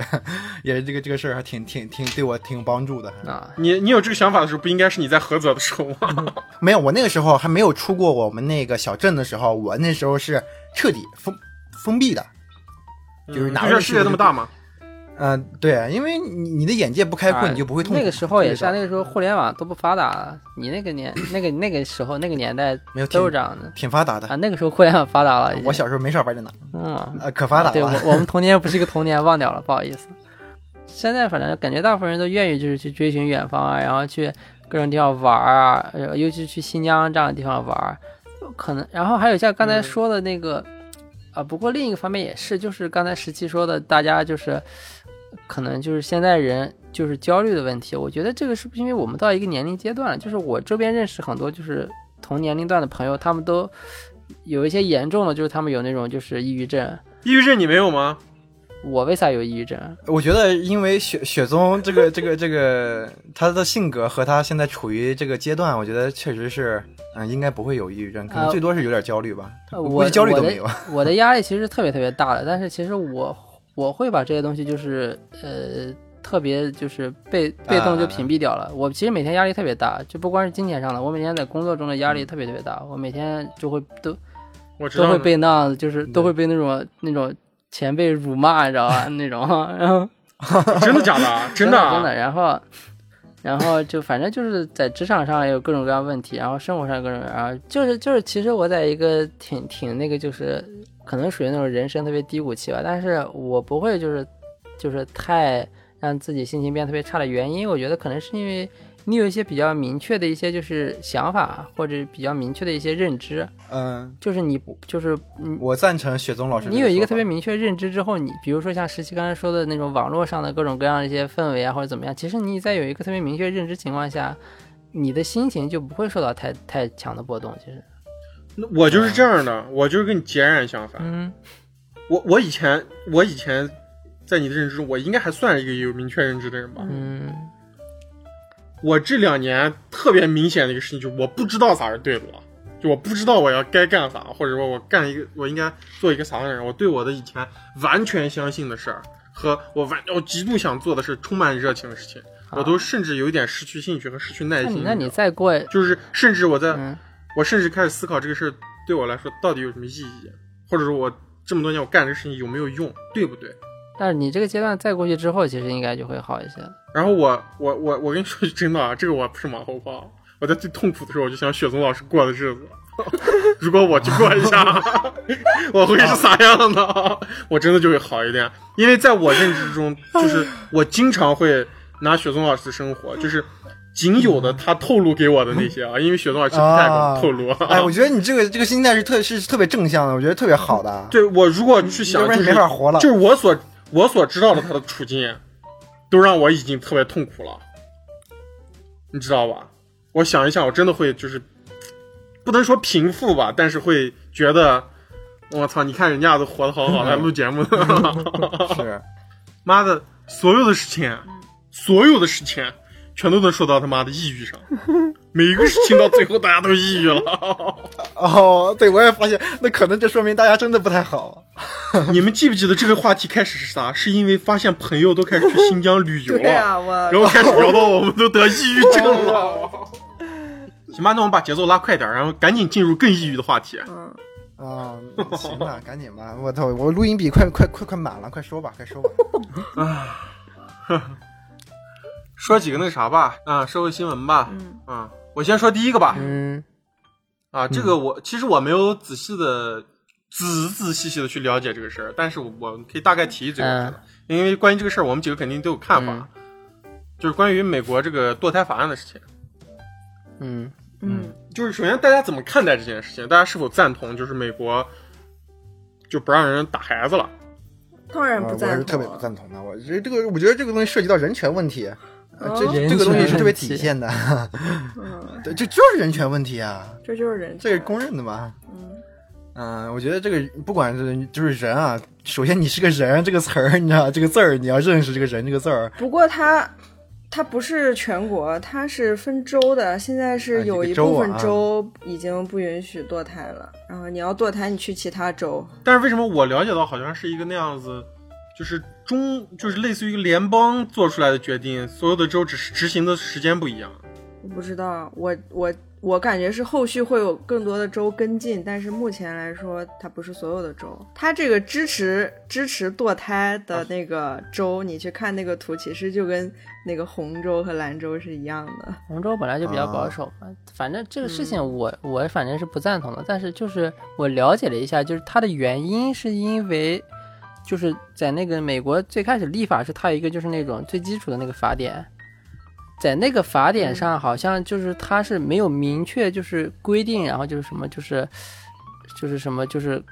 什么忘了，反正就是没有特别明确的规定，它是比较咬文嚼字那种，就是他们是他们就是第一个新法，他们是几个那种最高那种大法官，然后他们一块儿那样决策，然后那然后可能就是投票吧那样的，他们最后投下来的标、这个原因，就是因为他们尊重那个就是遵遵守那个最开始的那个就是最开始立的那个法，然后里面就是对这个堕胎就是有一个不太明确的一个说法，然后他们依据那个，然后最后就是禁止了堕胎。但是这个东西对于大部分人来说，就是呃，这个是原因啊。但是结论下来，就是其实大对大部分人来说，就是 搞这一个现在这样，让大家特别的那种觉得 觉得就是可能本来是一个那种呃人权打引号的风向标，然 后然后现在让变成这样子一个情况，让大家其实产生了更多对这个世界那种焦虑。但是我我我我的看法就是，我觉得这就是一个不可抗力，而这不是任何的呃所谓的政治问题吧？这这个不能，甚至不能说是一个政治，在我自己个人、嗯应该不是政治问题这个可能是一个对，因为这是一个。咱们先抛开所所谓人权啊，当然人人权不能被抛开啊。就是我们说这个话的时候，我操，我现在说话怎么这么严谨？就是不先先抛开其他的来说，这可能是一个全球的普遍的一个需要，因为就是人口老龄化、少子化这么一个情况，呃，让我比较、呃可能就是那些规则的制定者发现这地方出问题了，啊，然后就会采取一些措施。我是认为是这样，而且其实每一个国家多多少少都会有一些这样的情况已经开始出现了，因为我们就已经很明显了，现在我们就已经开始有类似政策出台了，对吧？三胎这样的事情，而而我们这儿还现在还没有开始有这样子的一个明确的这样子一个法规。那我们现在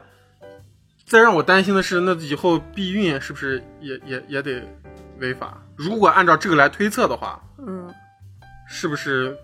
避孕都不让你避？那就所有男性去结扎呀。要是还想有性生活的话，那结扎结扎的话，也是一个避孕措施呀，嗯，对不对？就是当他比如说他开始不允许售卖避孕套，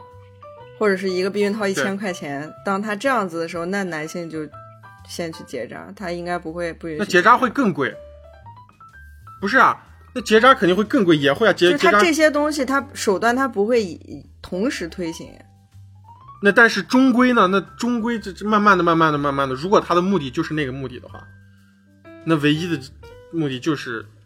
为了让人口有一个回升的话，那只要涉及到这些东西，会不会都会进行一个防御机制好的？而这个东西带来，首先带来一个最大的问题，我觉得就是灰产会又开始喷薄了，都不能说灰产了，可能有些都是黑产、黑产肯定，黑色产业啊。而且这个就反堕胎它，它是不光是你正常怀孕的孩子，是你如果你被强奸了，或者是你怎么样，或者是你这个孩子其实你是有病的，就是你去初期去检查他是有病的，也是不允许堕的。被强奸了也不允许堕，唯一堕胎的那个呃怎么说？唯一同意允许你堕胎的那个情况是，这个孩子威胁了母亲的生命，就可能生的话我会死才可以堕胎。啊，而且就是我，呃，查到的一些资料啊，就是说，因为美国它是基督教很盛行，然后有一个教派叫新教，就嗯它算是就是基督教的分支，新教福音派。嗯、这个福音派它它就是，呃，所谓的基督教的原教旨主义，就是啊它很偏原教旨主义，它就是啊排斥同性恋，拒绝堕胎，然后歧视非白人的少数族裔和女性群群体的这么一个基督教还会基督教还会歧视少数族裔呢？嗯，福音派就是这样，而且福音派都是特朗普的铁粉。那这个这个这个也不原教旨啊，这个他妈原教旨也不是这样子的。就是当时那个特朗普他当总统的时候，内阁百年来第一次成立了圣经学习小组，然后每每周三会聚在一起参详上帝的旨意。这段剪辑同学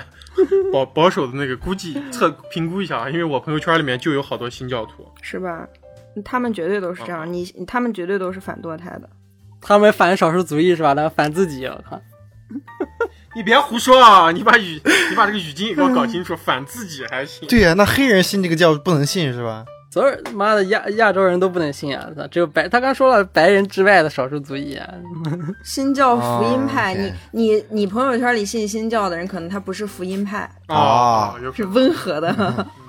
嗯，然后当时就是允许堕胎，就是推行堕胎那个案子叫罗罗素韦德案嘛，是吧？然后在特朗普做总统之前，他保证上台他要推翻罗素韦德案。当时他当政的时候，那个大法官少了三个人，他就往那个最高法院里面塞自己人，就塞进去三个保守派大法官。啊，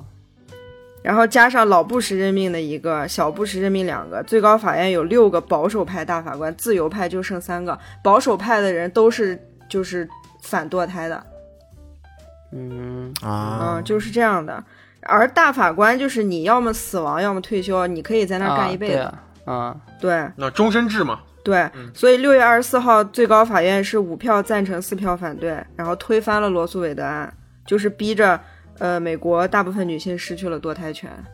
那刚才说的这个堕胎嘛，那其实就是稍微聊一下我我这个下一个话题，就是那个女权的话题。其实我是特别一直关注女权的，我自己也会就是转发很多关于女权的东西。然后就是，但是我周边有一些就是朋友，就是我这些朋友就是我们都是就是一块在专门学校学习的，然后就是那种嗯呃二次元吧，反正是那样子的。然后然后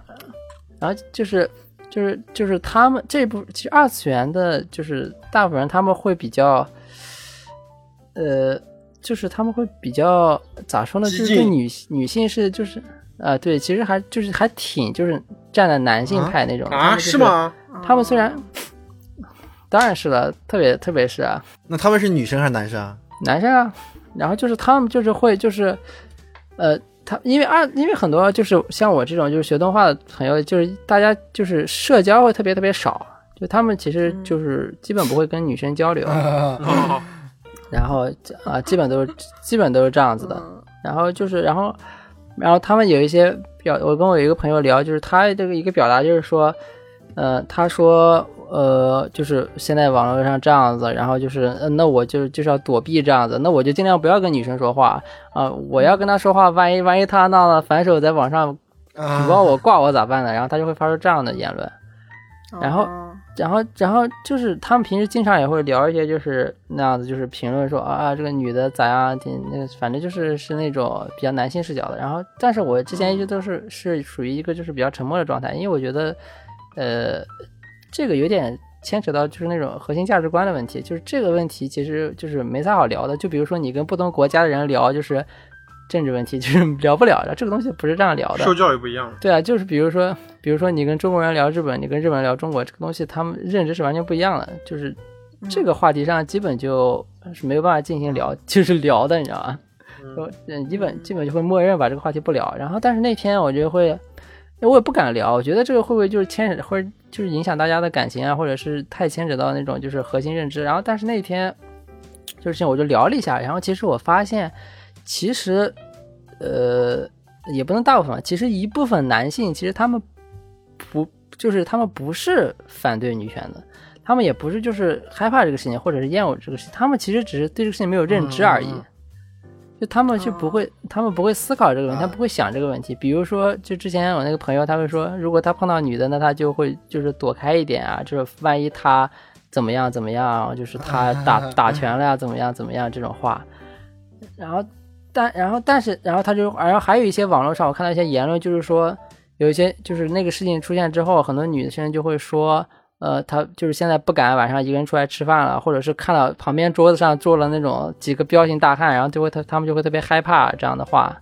然后然后就是一些那那种群友群友就会说啊，他们是不是太自作多情了，然后怎么样怎么样？这哎，你说这个事儿，我今天还就刚才几个小时之前，我还有点感触啊。我几个小时之前在工作，在在那个嗯北京比较繁华的地方，就是国贸那块儿，在那个街头，就灯火通明的。然后旁边有个垃圾箱，我们在垃圾箱旁边拍照，你知道，然后我把器材就放顺手嘛，就放到那个上面。然后我旁边有人过的时候，我就特别害怕他们，我就害怕他们是是那种喝多的人。他说：“哎，你们干嘛呢？怎么的？会或者是或者是我一个不注意，我一个转转头就把我镜头拿走了，把我器材拿走了。我就我开始有点害怕。我我之前不是这样，我之前我就觉得这个这个社会特别安定，你知道，我就会特别放心，特别大大咧咧的，你知道，只要不是自己丢了，基本上啊都不会有事儿。但是我现在就真的害怕，我不知道为啥。啊，你这是你这是另一个角度，你这是对社会的那个信任感就是减少了。然后让我说的另我说的是就是就是他们对于那种女性的就是这个不理解。然后后面我跟他们一聊，就是其实呃我周边可能百分之。八十以上的女性，就是就是从小就是，比如到现在，可能或多或少都会受到过那种，呃，就是性侵的那种行为，就是比较简单的，就是那种语言、语言上的一种，就是啊，就是特别简单那种语言上的。但是这个严格上来说，其实是一种对于就是性别上的一种就是歧视、压榨，特别特别。然后严重的可能就是那种公交车上摸一下，或者是那种驾校的时候那种教教练摸你啊，或者一些更严重的就是另一些一种，反正就是或多或少都有。然后我会跟他们聊，然后。然后，然后那个，然后我就会会跟他讲，然后我就会说，那其实有很多女性，而且就是全世界好像是有三分之一的女性，就是都有受到过就是或多或或轻或重的性侵，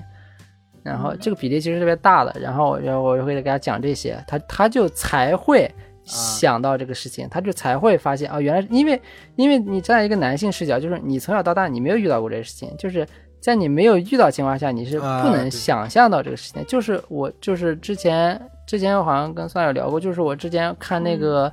那个刘慈欣的那个《流浪地球》那本小说里面，然后就是它是短篇，它里面有一篇讲的是。就是就是他们有一篇讲的是他们建立那种全世界历史对撞机，然后就是外星人过来阻止他们，然后就是那个外星人给人类讲，就是他说，就是人类就是从从一从一个人类刚诞生，然后到人类发现就是抬头仰望星空，可能过了那种几十万年，但是从人类仰望星空那一刻开始，到人类发明出就是太空飞船可以探索宇宙，可能就只过了几万年或者几千年。对，就是就是认知这个东西很重要。我我基本上跟你说的这个情况是一样的。它最重要的是，当外就是就是发现了你就是有这个想要抬头的欲望的时候，就是你的文明马上要迈进的那一步。嗯，对，所以说其实很多男生，尤其是我那些朋友，就是他们根本不是就是讨厌女性，或者他们根本不是他们他们其实都是很好的人，他们不会就是刻意去就是对女生怎么样，绝对也不会干这种。他们小时候到现在可能也没、嗯绝对没干过这些事情，但是他们只是对这个事情就完全没有认知，他们就觉得女生为什么会这样子。就是女生为什么会这么讨厌男性，然后就是为什么啊就是他们会害怕，为什么就是他会觉得他们他们他们会觉得就是会害怕这个事情特别的理解不了，因为他们没有遇到过，因为他们不会害怕。就比如说有些人喜欢吃香菜，但是理解不了别人为啥会喜欢吃香菜，但有的人对讨厌香菜人真的就闻到那个香菜嗯可能就要吐了，就是这样的。就是所以说，我觉得大部分男生对女权他们不是那种厌恶或者是反对的，他们只是对女权没有理解的。就是如果你对，就是稍微你对，就是相互立场稍微的转换一下，想一下，其实大部分我觉得就是他们不会就是去对这个东西产生特别强烈的厌恶。还有一个就是说，就是下一个聊着就是我会加一些那种就是动画啊这些基础上他们一些讨论群，他们就是之前那个事情出来之后，他们会在群里就是说。啊，就会说这些女的自作多情呀，然后什么我再也不要跟女生聊天了什么的，但是他们反手他们又会就是去评论说啊这个妹子真好看，哎呀我就这样喜欢啊，这样就是对他们一方面又特别的厌恶女生，但是他们一方面又特别的对女性这个东西又特别的那种充满好奇，然后又特别的那种把这个作为一个他们就讨论的一个高讨论的一个高潮点，就特别的矛盾，你知道吗？他们就没把女性当成一个人，你知道吗？他们只是把女性当成了一个要就是一堆就是可能好看的女生，就对他们来说就是一个那种意淫的对象。在我我看来，可能关于男女，就关于特别是性别平权的这个问题，可能是，呃，也是因为这个，确实是因为这个，肯定是当当然是因为这个社会在进步了，因为呃，自古以来，根据社会不同文明的阶段的进步，其实人都是活在惯性里的。根据我们的社会分工，嗯一些自然形成的东西，当然就是因为我们社会越来越开放，然后我们受到的教育也越来越平等，大家对一些东西的认知越来越，呃，可以说更细致，也可以说更复杂。呃，嗯我们意识到了更多的东西，所以去产生的产生了一些这样子的分歧也好，或者是呃更高的认知也好，但是我们还是觉得大家对这个事情要更多的思考，而不是嗯、大家天天在说呃各种地方有一刀切的，无论是政策还是管理，嗯、而呢大家也要想一想自己想一些事情是不是也一刀切了。嗯，就是教育这个东西是嗯不断要进行的，不断是有人需要教育的，而且也有新出生的人，有新进入社会的人，大家都需要被教育，而而希望大家嗯对于这些人就是宽容一点。当然，当然，当然，我也知道，就是呃那些受害者们，那些被侵犯的人们，当然也有他们的冤屈，而我们现在只能做的就是能做到的就是更加，我不知道我这样说是不是对啊？当然，现在大家也也对一些施暴者呀的情绪都很激烈啊，但是我们能做的应该就是让更多的人了解这个东西，去教育他们，嗯而不是把他们推得更远。嗯嗯我我一直认为就是，呃，拥抱是更有用的一件事情。就像就像哪怕是是青少年、嗯青少年教育的时候，那像我们小时候，就是有一个愿意帮我们扛事儿、愿意帮我们、愿意倾听我们声的声音的一个老师或者是一个引导者，会更加的，我们会更加的去听他的话，嗯而不是一个天天打我们、骂我们、说我们都是傻逼啊，考不上啊，人生完了的一些人。但是但是我觉得就是这个事情，如果你不把它就是让就是摆到台面上，不把它就是让大家都知，就是你，我觉得当然要摆到台面上了听你，当然要摆到台面上，就是因为我们没有把，就是我们是不是没有那么多去把正确的一些对待这个事情的态度和方法摆到台面上，就是大众的视野中有更多的是呃一些情绪，一些谩骂，啊，但是我觉得，但是我觉得那个是下一个阶段。我觉得现在首第一个阶段是先拿上来，然后下一个阶段才是讨论，就是现在是拿上来的阶段。嗯，然后就是所有人对这个东西都有认知了，所有东西都知道哦，有女权这个东西了。然后下一步才是讲啊、这个东西为什么会这样，然后才是这样。就是现在还只是一个拿上来的阶段，我觉得。对对对，我们更加的就是因为我们其实就是认通过教育和我们人就变得更细腻了，然后发现呃男性和女性真的区别很大。嗯而大家都是需要生活在这个世界上共处的。我们应该是去找一个方法继续下去，可持续的发展下去，而不是把男性都消灭掉。啊，但是但是其实我觉得是个特别难的事情啊，就是这个点，因为我看看到的更多还是那种就是就是男性啊，对对于这个事情更多只是产生厌恶，他们不会想就是停下来想一下，他们只看到以后只是反对、厌恶，嗯这样。对啊，因为大部分也不说大部分吧，就这一部分，他一听到他就感到厌恶的人，我觉得他是在装傻。啊、当你知道一个东西的，你不了解它，你是不是应该先去了解？为什么第一反应是厌恶？只能说你认为这个东西冒犯了你，冒犯了你的权利啊、女人也想跟我们一起竞争这种工作岗位，跟我们一起分家产，然后跟我们一起什么什么。我觉得很多男人他会这样想，就是确实有一部分他他产生厌恶情绪，就是因为他觉得。哎，你们女的拥有的还不够多吗？已经给你们够多了，你们还想要怎么样？就是但但当他有这个想法的时候，就说明他还是站在一个施舍者的角度，好像是女性的权益是由这样的男性来施舍出来的。还有一部分人他，我不知道他有没有想的那么细，但是绝对是有人会这样想，就是说，当女性所有女性都觉醒了之后，都意识到所谓的相夫教子、贤妻良母，嗯，就是懂事儿、什么孝顺这些东西，都不是女性该具备的品德。当所有女，就是当所有女性都意识到这件事的时候，那么这个男性他就会觉得没有人再来伺候他。呃，一些益处会消失。但是我觉得这个点有一个特别特别简单，就是一句话就可以就是让这个想法改变的，就是其实就是女权其实是解也是解放男性啊。就比如说就比如说男生男生就比如说像传中国传统教育或者我知道俄罗斯那边的教育都是讲的就是男性是不能哭的，就是从小到大，然后就是而且男的就一定要承担各种各样的事情，就是。就是其实女就是这个男权，其实也是把男性就是也是让男性产生，比如说男的只能干嘛，女的只能干嘛。但其实好多男的，比如说有的男的，有的男他也想他也想哭啊，他也想，那他可能也想穿女装啊，像十七对吧？十七特别喜现在欢穿女装，买了改了，就男的也有男的，就是性别这个东西，他就会把两方都推开。就其实女权其实也是解放男。那比如说像刚才相夫教子，那有的男的还想当家庭主夫呢，有的男的还就想在家里照顾孩子呢。但是这些男的反而也会受到一些歧视或者一些说一些说辞。这个东西其实把相夫大家都推开了。就其实大家如果就是，其实女权就解放男性一部分压力了呀，是就是女性帮男跟男性一起承担这个社会上的一部分东西，啊，男的选择也就更多了呀。所以不太懂大家为什么就是会这样。就我我有一次跟同事一块儿去外地出差，我们去吃吃当地的找了一家当地菜，我们去吃，然后 我们一人点了瓶饮料，然后老板老板是那种、呃、那种特别潇洒的人，看着他感觉挺帅的，他给我们上饮料的时候，他把他把那个我同事点的那个饮料啪放到了我跟前，啊啊！我说这个不是我的，我就啪一下拿拿到我同事跟前去了，然后然后然后他又啪又给我拿回来，又放到我跟前，嗯我说啊。我说啊，什么意思？啊然后我说这不是我的。你说，哎呀，我说啊，这，哎，他说哎，他说你怎么能让女生开易拉罐呢？我说啊啊啊，我说好，然后我就嗯为了不让这个话但是就撂地上，为了不让他尴尬，你知道，我就把那个易拉罐拉开，我就递给递给我的女同事了。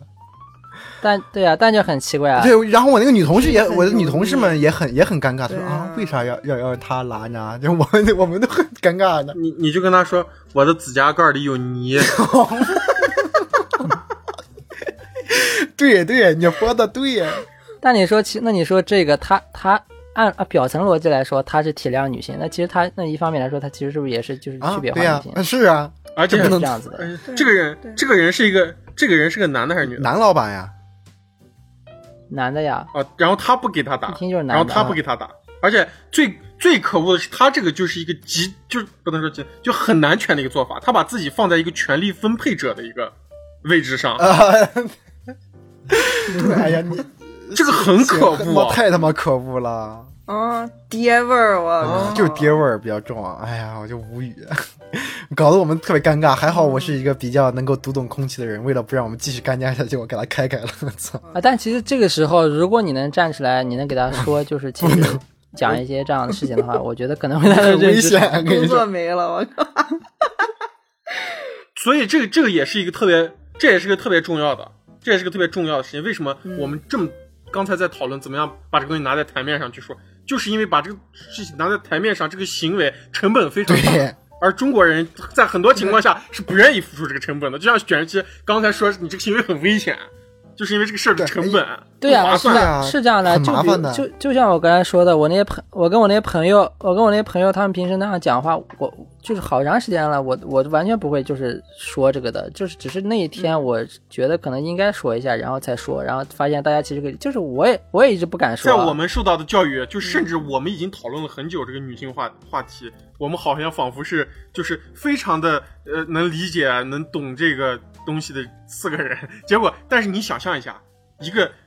一个老板在对卷石器做做这样的事事情的时候，然后卷石器突然站起来开始教育他老板，这时候卷石器也变成了一个怪人。希望我们能在这个嗯关注女权这个事儿上，咱们一起努力吧，能做多少做多少。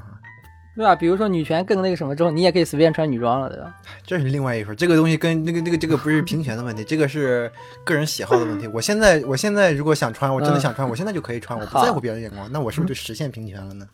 嗯，行吧，没想到，没想到大家都还挺困惑和痛苦的。我还以为 我没有想到是这样的一个方向啊。行吧，这期就这样吧。然后感谢大家听我们，嗯，就是如果你听到这儿了，那感谢你听到这儿。感谢感谢，我居然能听到这儿，直接一看小宇宙完播率，完播率百分之十，百分之零，咱们现在百完播率好像有没有百分之十啊？我都不敢肯定。小宇宙上，哎，太扎心了。行吧，行吧，行吧。嗯，感谢大家。其实我们其实今天聊的挺多的啊，感谢你今天可以收听到这儿。嗯，啊，呃，还是，呃，希望大家注意安全啊！最近嗯，对对对对对，对，嗯。嗯，对，防范意识，对对对，嗯，行啊，大家可以勇敢的做自己啊，这些都是废话。好，再见。再见，感谢各位收听，再见，感谢各位收听荣源合作社，我是卢宗远。嗯，我是薛总，我是酸辣，我是减人七。我们会在苹果播客、蜻蜓 FM、网易云音乐、喜马拉雅、荔枝、小宇宙、Spotify 更新。你也可以通过新浪微博、微信公众号搜索“荣源合作社”来关注我们。拜拜喽